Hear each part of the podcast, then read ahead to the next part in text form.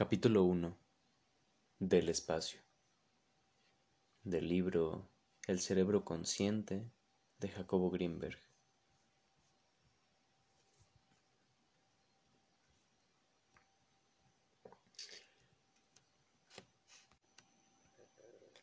Inicio esta obra con un análisis del espacio.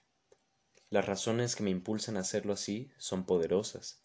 En primer lugar, porque todo lo que existe es espacio en diferentes niveles o grados de organización. El espacio es base y fundamento del todo y al mismo tiempo es uno. En segundo lugar, porque de un entendimiento profundo de las características del espacio, el tiempo y la materia se podrán comprender en su esencia. Bastaría con ofrecer las bases conceptuales adecuadas para permitir un entendimiento correcto de lo que denominamos tiempo, para que se justificara dedicar el primero y más importante capítulo de esta obra al espacio.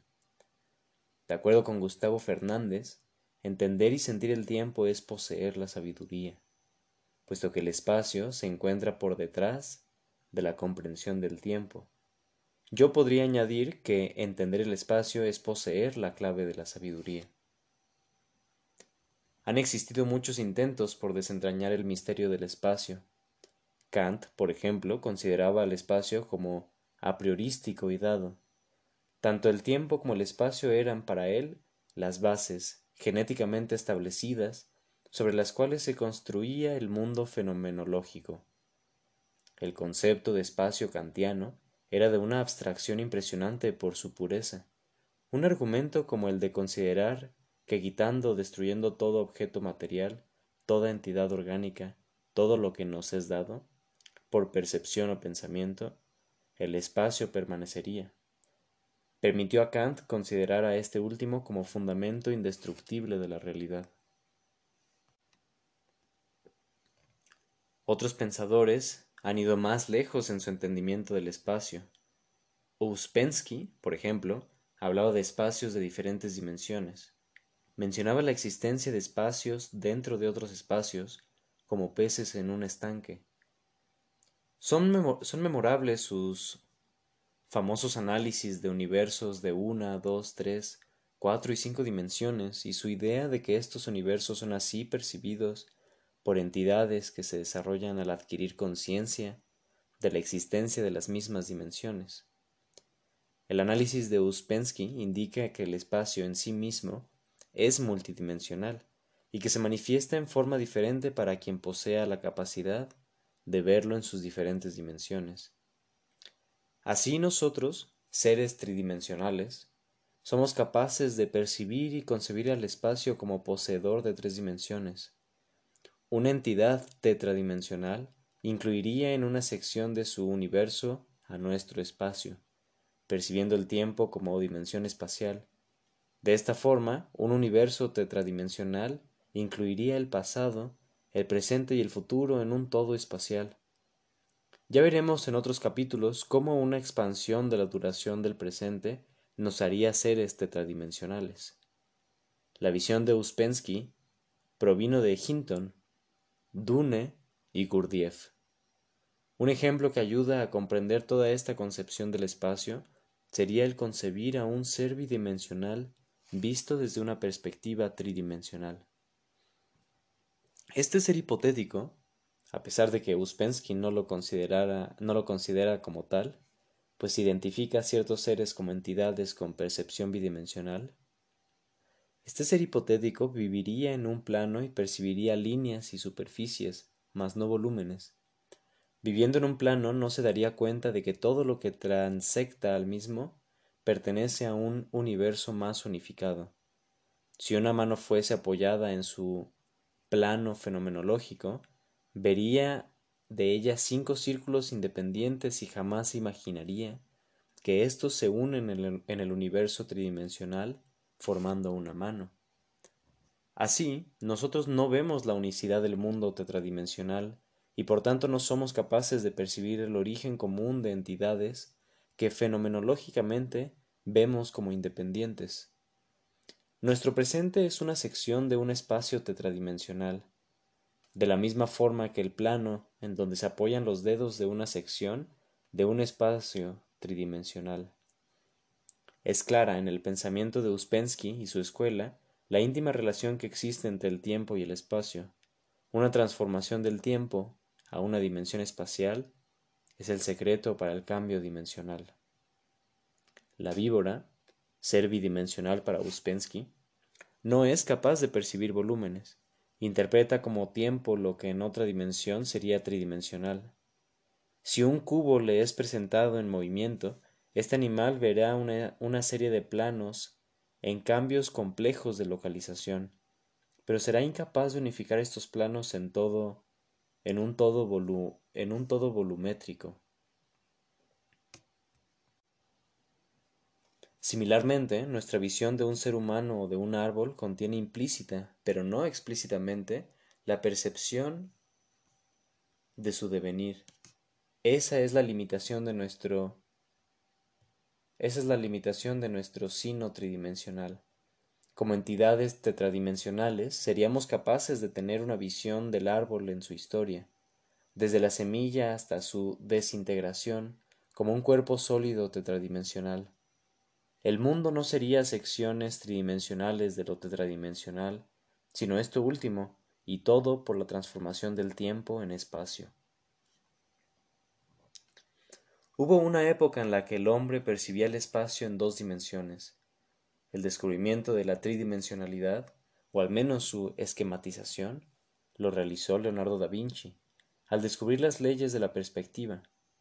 Es interesante que no muy lejos de este desarrollo, otro de las mismas repercusiones surgió con el descubrimiento newtoniano de la gravedad.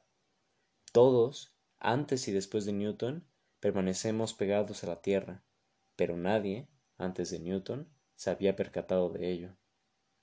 La relación entre espacio, tiempo y gravedad se aclarará conforme se avance en esta obra. Por ahora solo cabe asombrarse de que como descubrimiento conceptual el mundo tridimensional y la existencia de la fuerza gravitatoria no estuvieron muy alejados en el tiempo. El espacio es, pues, lo dado e indes el espacio es, pues, lo dado e indestructible, lo multidimensional manifestado como sección restringida, lo asociado en forma misteriosa con el tiempo, o lo percibido como transparente nulidad. ¿Pero realmente es así? ¿Es factible un análisis del espacio que difiera de la concepción kantiana y que supere la visión newtoniana y la de Ouspensky? Tal análisis fue hecho, en parte, por Einstein, al considerar al espacio como curvo, al analizarlo como entidad concreta que cambia sus características fundamentales de acuerdo con influencias gravitatorias o temporales. El espacio como curvado en la cercanía de un campo gravitacional es el espacio visto desde otra dimensión extra o supraespacial. Ya no es el espacio como categoría a priorística a la manera kantiana, o el espacio de varias dimensiones como lo vio Ouspensky. Es el espacio como entidad organizada. Al menos, este es el punto de referencia que se manejará aquí. El espacio como red energética organizada y el espacio como base y fundamento de la percepción organizada. Pero basta ya de preámbulos. Iniciemos nuestro análisis tomando como punto de inicio y referencia la percepción humana. Comencemos por nosotros mismos y veamos qué nos podemos ofrecer. El espacio es transparencia. Es lo que como contenedor, es lo que como contenedor incluye. En sus diferentes porciones, objetos materiales que en nuestra percepción se encuentran en diferentes localizaciones. Una pelota es sólida, localizada en el espacio y diferenciada de éste por su carácter concreto. Lo curioso, lo extraordinariamente curioso de este ejemplo o de cualquier otro que intente descubrir la diferencia entre la transparencia y la opacidad, entre lo sólido y lo intangible, es que el contenido de todo lo material es precisamente ese espacio que consideramos diferente, en fundamento y en esencia, de la materia. El espacio contiene a la materia en cada uno de sus puntos. la prueba de ello es nuestra capacidad de ver. Vemos espacio, y ese espacio es el que contiene a lo material. Cuando nos acercamos a un objeto y percibimos cómo éste aumenta de tamaño, lo que hacemos es seguir viendo espacio, pero ahora con más contenido del objeto. Analicémoslo con un ejemplo. Me asomo a la ventana. Afuera. Hay un árbol y lo distingo del espacio que lo contiene. La diferencia reside en que el espacio es nada y el árbol es algo. Pero ¿qué es lo que en realidad veo? Veo el espacio que contiene el árbol. Mi retina es incapaz de tocar la corteza, las hojas y el tronco del árbol. Mi retina ve espacio, que es donde se encuentra la información acerca del árbol. Es un espacio pequeño, apenas del tamaño de la zona de mi retina, que transforma el espacio en señales nerviosas. Por tanto, el espacio es sólo transparente en mi construcción del lugar que me espera. El espacio es sólo transparente en mi construcción del lugar que me separa del objeto.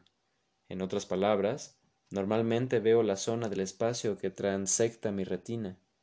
En esta zona está la información que me hace percibir el espacio como transparente la información acerca de la distancia que me separa del árbol y el árbol mismo. Es una zona que se repite, que es redundante y de la cual sólo puedo transformar lo que en verdad entra en contacto conmigo. Veámoslo con otro ejemplo. Estoy sentado en un jardín y un mosquito vuela cerca de mí. El punto del espacio que transecto cambia por el vuelo del mosquito y por ello soy capaz de ver a este insecto. Si me muevo de lugar, sigo viendo el vuelo del mosquito.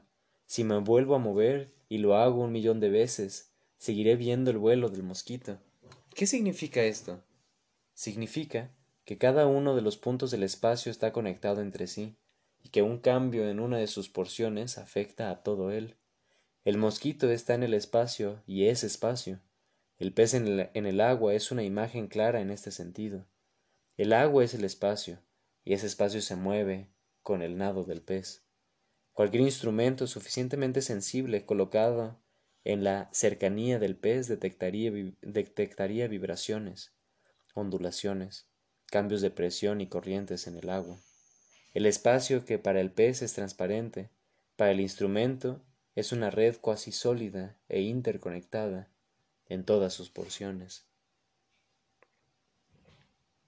Si lo que vemos es espacio y cada uno de sus puntos contiene a los objetos, deberíamos poder contestar la pregunta acerca de cómo, de cómo los contiene. De eso ya se ha encargado la física, y en uno de sus capítulos, la holografía óptica, está la respuesta.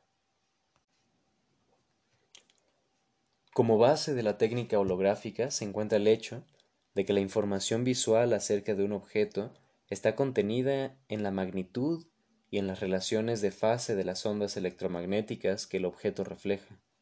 Esto es sólo parcialmente cierto, puesto que la luz no es solamente ondas electromagnéticas, sino fotones ondas. Sin embargo, para nuestros fines es suficiente considerar la magnitud y las diferencias de fase de la luz reflejada por un objeto como fundamentales para la dinámica perceptual. Decía pues que la información acerca de un objeto tridimensional e iluminado está contenida en la magnitud y en las relaciones de fase de ondas. Cada punto del espacio que rodea al objeto contiene, además de otras cosas, esa información. Por tanto, desde cualquier punto del espacio es posible ver el objeto, pero de nuevo lo que se percibe es espacio conteniendo esa información, o más bien la transformación complejísima de esa información. Dicha transformación la realiza la retina y el resto del sistema nervioso visual. En otras, en otras obras, Psicofisiología del aprendizaje, Nuevos principios de psicología fisiológica, Creación de la experiencia y los fundamentos de la experiencia, ya he analizado esa transformación, por lo que no repetiré aquí los detalles de ella. Baste decir que, a través de millones de años de evolución, hemos desarrollado una serie de mecanismos neuronales, los cuales, aplicando una lógica algorítmica, decodifican la información contenida en cada punto del espacio y la transforman en un campo energético, el cual, interactuando con la organización del espacio, da como resultado la aparición de una imagen. Volviendo al espacio, este es entonces información organizada en cada uno de sus puntos. Es también una red energética interconectada entre sí, de la que somos capaces de decodificar solamente porciones aisladas y restringidas. Nuestra incapacidad para ver todos los puntos del espacio en forma simultánea es sólo carencia de mecanismo y falta de entrenamiento. ¿Cuál de los dos es más importante? No lo sé. Algunos dicen que el mecanismo existe y que lo único que nos falta es el entrenamiento adecuado para echarlo a andar. Sea lo que fuere, lo cierto es que nuestra capacidad perceptual, aunque extraordinaria, sólo nos permite decodificar lo que nuestra retina transecta pero aún de la porción que transectamos no obtenemos ni, decodificamos toda la información que contiene, por la incapacidad de nuestros receptores para responder a longitudes de onda y a partículas fuera de un rango relativamente restringido, no vemos ondas de radio, rayos cósmicos, el infrarrojo ni el ultravioleta. El resto, esto es, lo que sí es capaz de activar nuestros receptores, debe ajustarse a un grado de organización tal que, entendiéndolo, o mejor dicho, sobrepasándolo, solo resultaría en transparencia. Veámoslo con un ejemplo. De nuevo, para que se vea un árbol, la organización de la información espacial dada por éste debe ser adecuada para el mecanismo cerebral encargado de decodificarla. Si la complejidad de esta organización sobrepasa un límite, la imagen es caótica o no hay imagen, un sujeto ciego de nacimiento por cataratas que operado vuelve a ser capaz de estimular sus receptores retinianos, percibe un caos absoluto. Aprendemos normalmente a decodificar la información organizada y de ahí construimos nuestras imágenes. Si transponemos todas estas consideraciones al espacio y a la materia, varias conclusiones se clarificarían. Por un lado, acerca de la transparencia del espacio y la opacidad de los objetos. Decíamos antes que somos incapaces de percibir y de codificar en forma simultánea a todo el espacio, que lo que usualmente hacemos es manejar solo la porción que transecta nuestra retina, y que esta porción se transforma en visión de espacio transparente y percepción de objetos sólidos. La diferencia entre la transparencia y la solidez no es no es más y no men la diferencia entre la transparencia y la solidez es no más y no menos que el grado de organización. El espacio transparente es demasiado complejo en su organización para poder algoritmizar a ésta. Lo que llamamos materia, en cambio, es menos compleja y más fácil de reducir a un algoritmo. Si la facilidad o dificultad de reducción algorítmica es una medida de organización, entonces un objeto material percibido como sólido y un espacio transparente se ven así porque en la porción del espacio que contiene información de ambos, el primero, objeto material, se representa por una organización que somos capaces de manejar y el segundo, espacio transparente, se representa por una organización tan compleja que somos incapaces de decodificar. En otras palabras, y ya en un contexto más general, la materia es una organización del espacio que el cerebro humano y el de otros animales es capaz de decodificar y reducir a un algoritmo neuronal, mientras que lo que llamamos transparencia y ausencia de materialidad es una organización del espacio tan compleja que no somos capaces de decodificar. Ya desde aquí podemos afirmar con seguridad certera que la diferencia entre espacio y materia es producto de la actividad cerebral, puesto que en realidad espacio y materia son parte de un continuo que difiere en organización y complejidad. Vemos un objeto material cuando nos ponemos en contacto con aquellas zonas del continuo espacio-materia que somos capaces de organizar.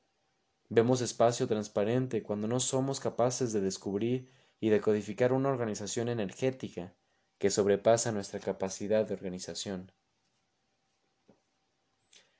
He hablado de la algoritmización como medida de organización y de la decodificación como capacidad de reducción algorítmica. ¿Qué quiere decir todo esto? En particular, ¿qué es espacio organizado y con qué parámetros se puede definir y medir su organización? Estas preguntas son fundamentales, pues de su contestación adecuada dependerá el entender fenómenos tales como el tiempo, el espacio, la materia y lo que denominamos gravitación. La química es extraordinariamente profunda en su capacidad algorítmica. Por ello, un ejemplo simple tomado de esa disciplina ayudará a comprender los conceptos de algoritmización, decodificación y organización. Supongamos que tenemos ante nosotros una muestra de agua y otra de ácido, de ácido desoxirribonucleico. Ambos son compuestos organizados, esto es, capaces de ser reducidos a una fórmula algorítmica. Para el agua, esta será la representación tridimensional de dos hidrógenos y un oxígeno, repetida miles de millones de veces. La fórmula H2O o su representación espacial son algoritmos que nos permitirían, combinando adecuadamente los elementos químicos representados, nos permitirían obtener la muestra original. De esta manera, un algoritmo puede definirse como una fórmula simbólica que permite reconstruir el compuesto original. La organización del agua es la forma como están relacionados e interactuando en forma redundante los elementos que la constituyen. La, decodificación de la organización agua consiste precisamente en su representación algorítmica. Organización, decodificación y algoritmo quedan así definidos mutuamente.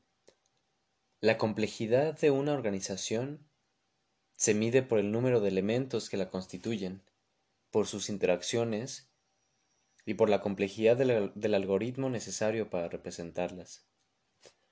El ácido desoxirribonucleico, formado por cadenas complejas de aminoácidos, es una organización más compleja que el agua por todas las razones antes expuestas. El número de elementos que lo constituyen, sus interacciones mutuas y por tanto el algoritmo necesario para representarlo son mucho más complejos que los del agua. Exactamente la misma situación impera con respecto al espacio, el cerebro recorre la información espacial y transforma la organización inherente a ella en uno o en una serie de algoritmos. Los objetos materiales son más fáciles de algoritmizar que el espacio. Por tanto, aquellos aparecen como imagen concreta, mientras que éste es transparente e intangible. Las operaciones de algoritmización comienzan con la trans comienzan con la transducción retiniana y terminan con la activación de circuitos de convergencia, los cuales concentran en estructuras polisensoriales códigos lógicos neuronales que representan la organización del continuo espacio-materia en lenguaje cerebral. El espacio, en su organización, se nos muestra como organizado, siendo la materia localizaciones de su contenido que difieren en organización del resto del mismo. Podríamos pensar en una telaraña gigantesca en la cual, de trecho en trecho, líneas delgadas se unen, se densifican o simplemente se curvan, dando lugar a la materia. Este es este mismo espacio que nosotros percibimos desde uno de sus puntos, con la diferencia de que la imagen de telaraña, que es que ese punto contiene, proporciona información acerca del resto de la red. La concepción kantiana del espacio manifiesta, implícita o explícitamente, el carácter inflexible del mismo. La consideración de su existencia a priorística indica que el espacio nos es dado como tal y que ningún proceso de aprendizaje puede o podría modificarlo. Para el espacio abstracto que Kant concibió, lo anterior es absolutamente cierto. Sin embargo, para el punto de vista que estoy manejando, la característica aplástica de la percepción espacial no existe. En otras palabras, el espacio se transforma en materia y se ha transformado en ella filogenética y aún ontogenéticamente hablando. En otras palabras, el espacio se transforma en materia y se ha transformado en ella filogenética y aún ontogenéticamente hablando. Se aprende a detectar organizaciones espaciales específicas y en este aprendizaje reside la evolución perceptual. Probablemente los seres humanos que vivieron en este planeta hace millones de años veían como espacio transparente algunas de las cosas que nosotros hemos aprendido a percibir como objetos materiales, y viceversa. Probablemente en algunas etapas del desarrollo de la humanidad, los hombres veían como objetos materiales lo que nosotros en la actualidad vemos como espacio transparente. En la Edad Media, por ejemplo, era conocimiento y experiencia común y compartida la percepción de gnomos, espíritus y apariciones etéreas. En algunas tribus del Amazonas, en nuestros tiempos, los indios son capaces de solidificar perceptualmente el espacio y utilizar esta visión para levitar. Scott Robinson, Comunicación Personal, 1976. Por tanto, la percepción del espacio y la visión de objetos materiales se modifica con el aprendizaje. Si un objeto material es espacio organizado, este aprendizaje consiste en la capacidad de detectar esta organización específica. Otro ejemplo de la capacidad de materializar perceptualmente el espacio es la visión aural. Existen técnicas de entrenamiento con las cuales un sujeto puede aprender a percibir auras. Estas no son sino organizaciones espaciales que para el común de la gente permanecen sin ser codificadas y por tanto no percibidas. En general, estas técnicas implican la seguridad en la existencia de los fenómenos por percibir y en un incremento de la sensibilidad de decodificación. De la misma forma en la que es posible materializar el espacio, también es factible realizar la operación opuesta, es decir, desmaterializarlo.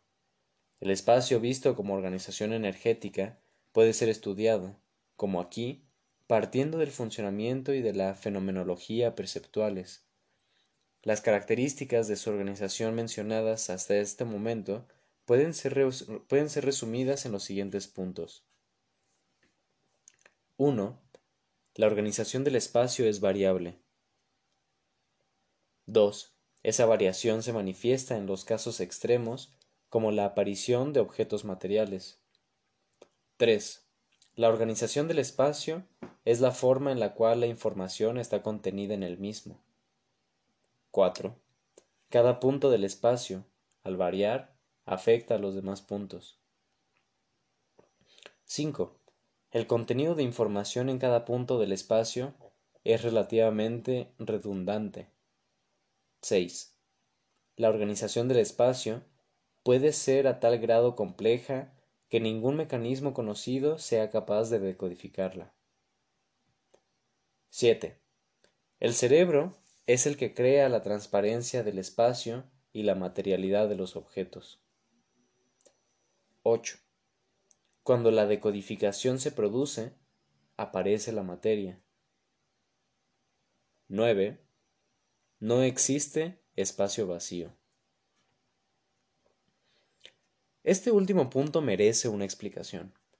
Supongamos que un astronauta flota en medio del espacio, en un punto alejado, cientos de años luz de cualquier estrella. Supongamos además que los más detallados y finos análisis no demuestran que en ese punto del espacio existe algún compuesto químico o aún alguna partícula elemental. Desde el punto de vista químico y aún físico, ese espacio podría considerarse vacío. Sin embargo, el astronauta es capaz de ver estrellas desde su localización. La porción del espacio que transecta su retina está organizada y llena de información, por tanto no es un espacio vacío. Otro, otro punto merece aclaración. La solidificación y materialización del espacio tiene diferentes grados o niveles perceptuales. Estos van desde la visión nebulosa de la evaporación de un lago hasta la aparición metaloide de una esfera de plomo. Como decíamos antes, la capacidad de detectar la organización del espacio y, por tanto, de transformar su transparencia en, en perceptos puede ser sometida a entrenamiento. El aprendizaje de la pintura es una de las técnicas. Otra es la atención focalizada en objetos de constitución compleja.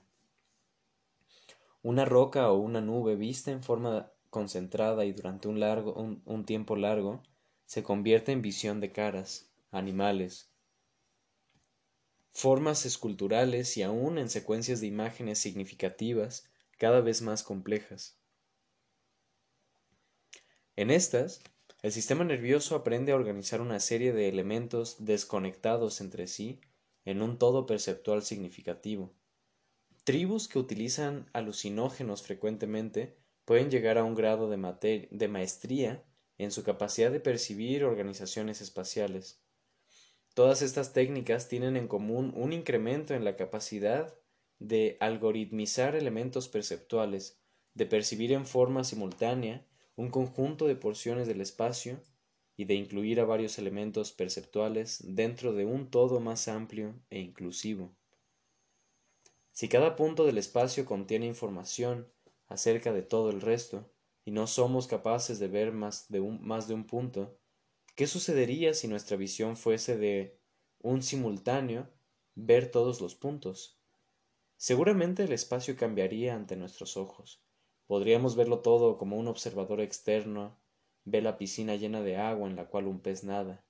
Tan productiva sería nuestra visión que aprovechándola podríamos volar, como la capacidad perceptual de algunas tribus de indios del Amazonas, o como los tibetanos.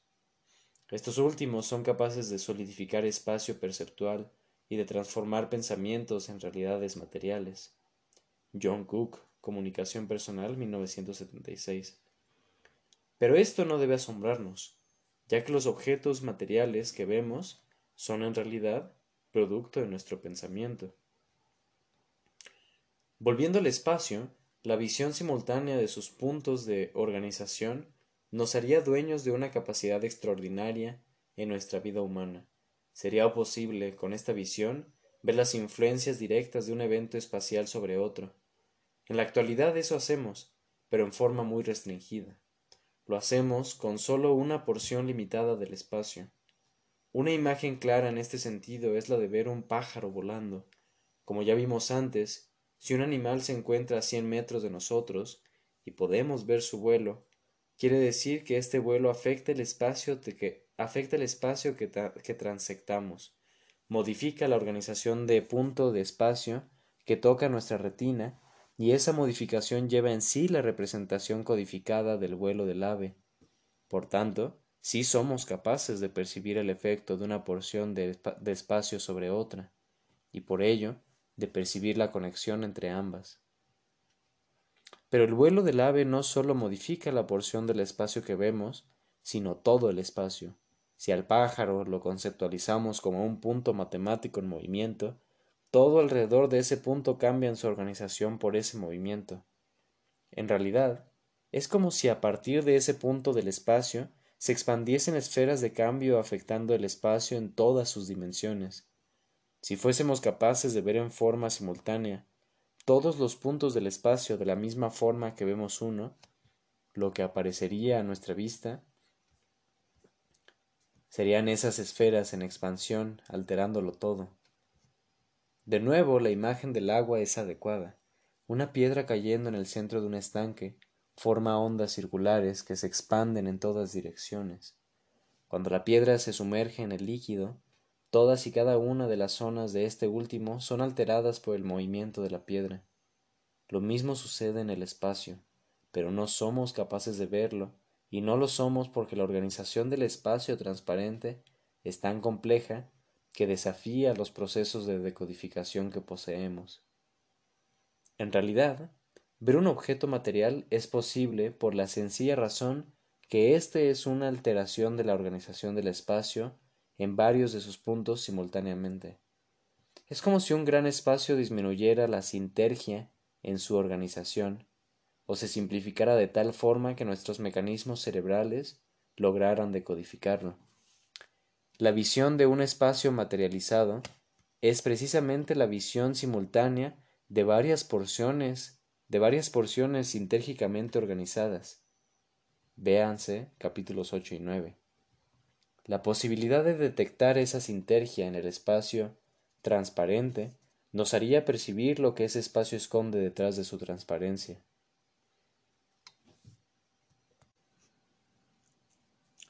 Quiero hacer hincapié en que la materialización del espacio no es un evento esotérico, sino que por el contrario, constituye la forma normal y cotidiana de ver los objetos. Solamente una extensión de esa capacidad normal es la que nos permitiría percibir lo que en otras edades, niveles y culturas era percepción normal, esto es, la extensión de la materialización perceptual hacia el espacio transparente. Hasta aquí hemos hablado del espacio dado por percepción visual y hemos desarrollado ciertos conceptos basados en la abstracción de este procesamiento visual. Pero obviamente el espacio no solo es organización luminosa. Esto ya lo mencioné al hablar de la restricción en la sensibilidad de nuestros receptores retinianos sino que también está organizado por partículas químicas viajantes, olores y viento, por lo menos el espacio atmosférico. Similares, aunque más restringidas, cogniciones se aplican al estudio de la organización del espacio olfatorio o al de partículas elementales y ondas de radio. Dada la cantidad increíblemente grande de información que cada punto o porción del espacio contiene, es predecible que un entrenamiento adecuado en la decodificación y análisis de la misma incrementaría en varios órdenes de magnitud la capacidad cognoscitiva y perceptual del hombre. El cerebro está, está, organizado por circuitos neuronales complejos que han alcanzado su desarrollo actual después de millones de años de evolución. Todo está previsto en el cerebro para decodificar y analizar el espacio en la forma como lo hacemos actualmente. Es posible considerar a la organización cerebral como una especie de materialización lógica del espacio. Al menos, esta consideración es adecuada si tomamos en cuenta la forma como el cerebro ha evolucionado. Un ejemplo es la retina. Su tamaño y funciones lógicas se han determinado en mayor o menor medida por la forma en la que el espacio está organizado. La porción de espacio que es capaz de activar los circuitos retinianos no es azarosa en sus dimensiones. Bastaría con que la retina fuese el del doble o triple del tamaño actual para que la percepción del mundo se alterara significativamente.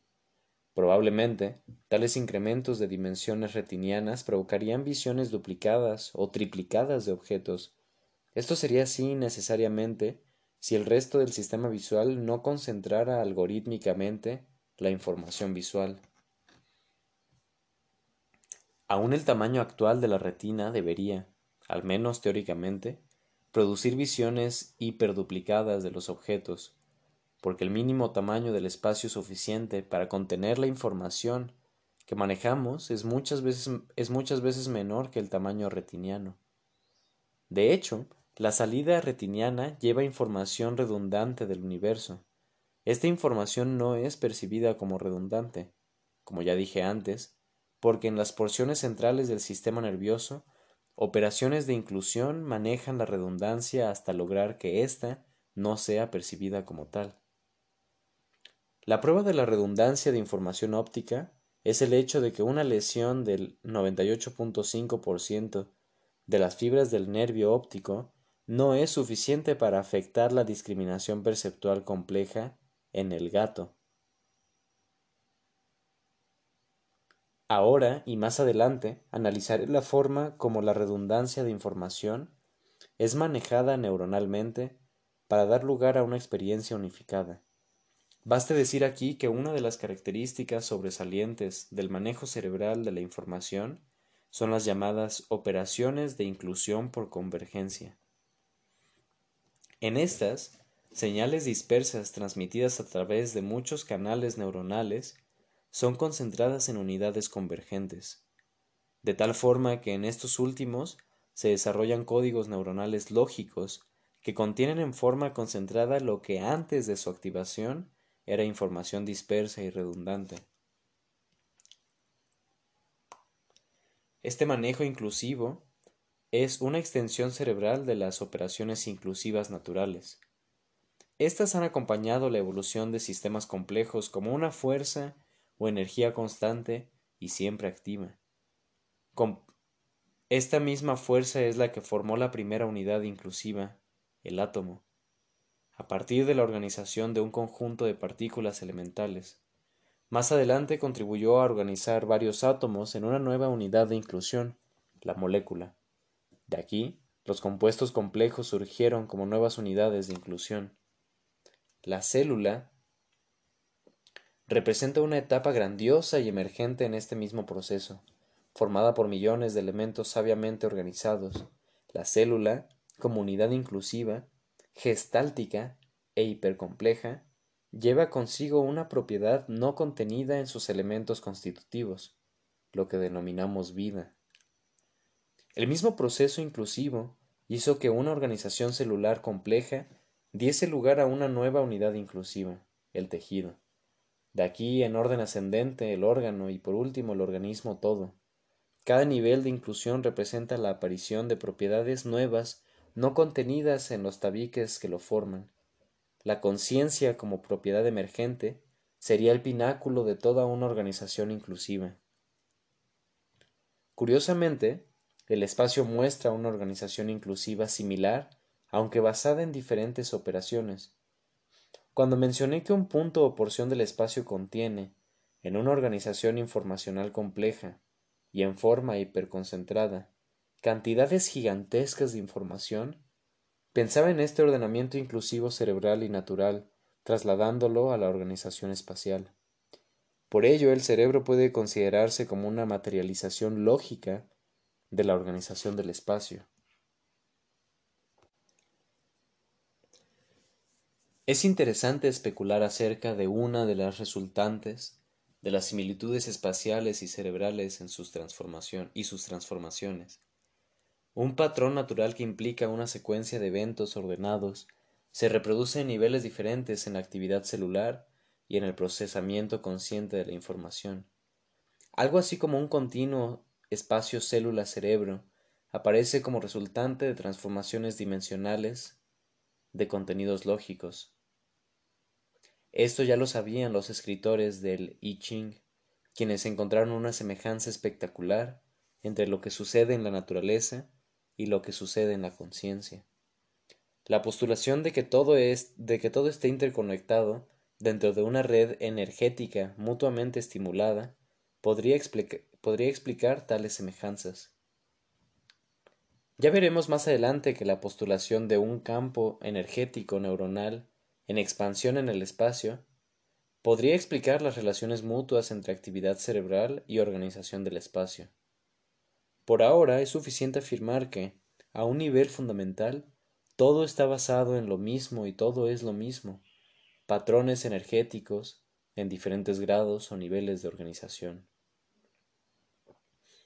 El espacio, sobre todo, está constituido por patrones energéticos organizados, por supuesto que cabe preguntar en dónde se encuentran tales patrones, qué es lo que los sostiene, contiene y cómo se nutren. La última pregunta es relativamente fácil de contestar. El hombre, el mundo vegetal, una estrella, un emisor de ondas electromagnéticas y en general cualquier cuerpo material nutren al espacio en su organización misma. De hecho, prácticamente todo este capítulo ha tratado acerca del espacio en su contenido energético. La pregunta acerca de qué es lo que contiene todos estos patrones es más difícil de contestar. De hecho, todos los intentos por definir o aún describir al contenedor han resultado infructuosos.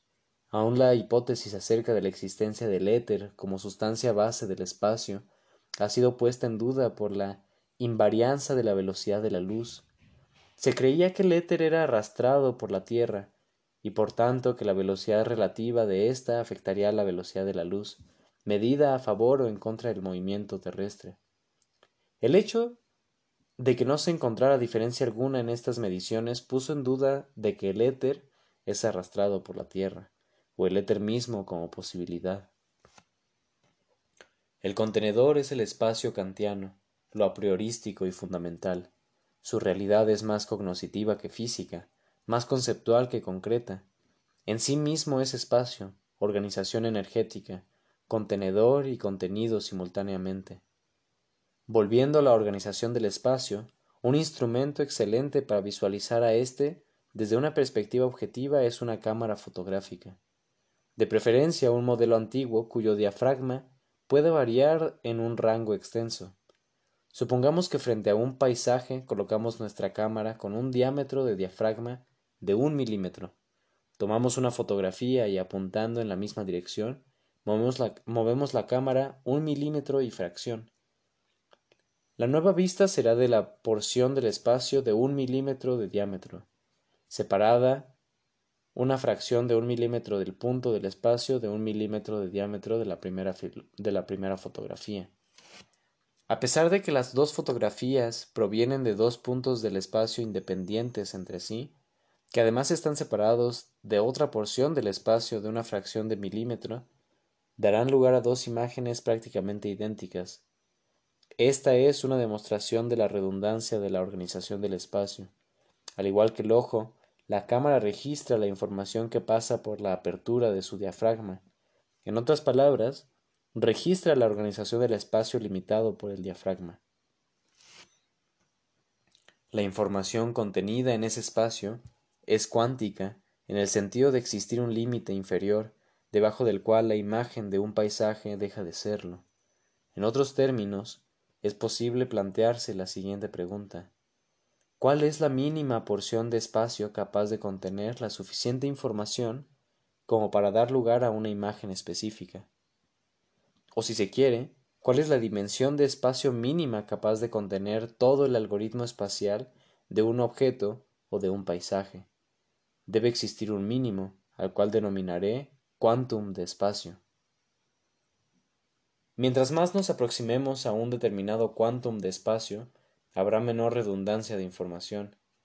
Si el diámetro del diafragma sobrepasa en muchos órdenes de magnitud un determinado quantum de espacio, habrá mayor redundancia del algoritmo necesario para reconstruir la imagen específica asociada con ese quantum. Quizás esto explique el aumento en profundidad de campo asociada con una disminución del diámetro de un diafragma. Aunque lo, aunque lo manejaré más adelante con mayor amplitud, es necesario desde aquí aclarar el concepto de sintergia. El término sintergia proviene de síntesis y energía, y se refiere a la organización de la información en cualquier espacio en el cual se manifieste algún grado de convergencia.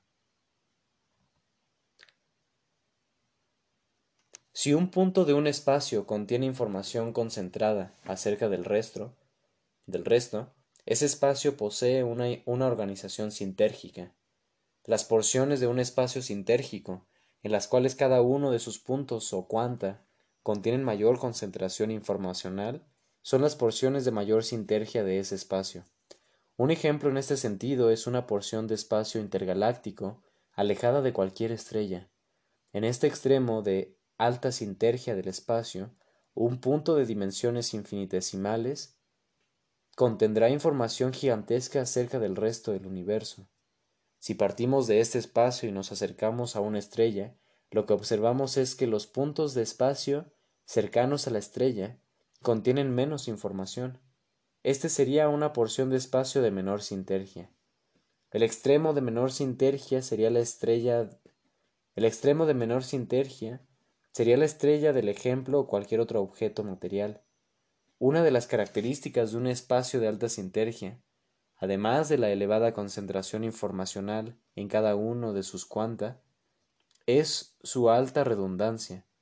Un buen ejemplo en este sentido es la aparente inmovilidad de objetos muy alejados de un observador a pesar del movimiento de este último. La visión de la luna desde un automóvil en movimiento es característica y su aparente inmovilidad se explica por la elevada redundancia de los cuanta que el observador transecta. En cambio, en un espacio de baja sintergia, la redundancia es mínima. Existen otras características de la sintergia que se analizarán más adelante, y en el volumen 3 de esta serie, El espacio y la conciencia, Psicofisiología de la conciencia 3. Baste decir aquí que lo que llamamos fuerza gravitacional y tiempo son alteraciones de la organización sintérgica. Un aumento en la fuerza gravitacional no es más que una reducción de redundancia informacional y un decremento de concentración informacional en cada quantum de un espacio. Una disminución de fuerza gravitacional está dada por un incremento de redundancia y un aumento en la concentración informacional en cada punto del espacio. El tiempo, a su vez, transcurre más lentamente en un espacio de alta redundancia. El tiempo, a su vez, transcurre más lentamente en un espacio de alta redundancia, alta sintergia, y más rápidamente en un espacio de baja sintergia.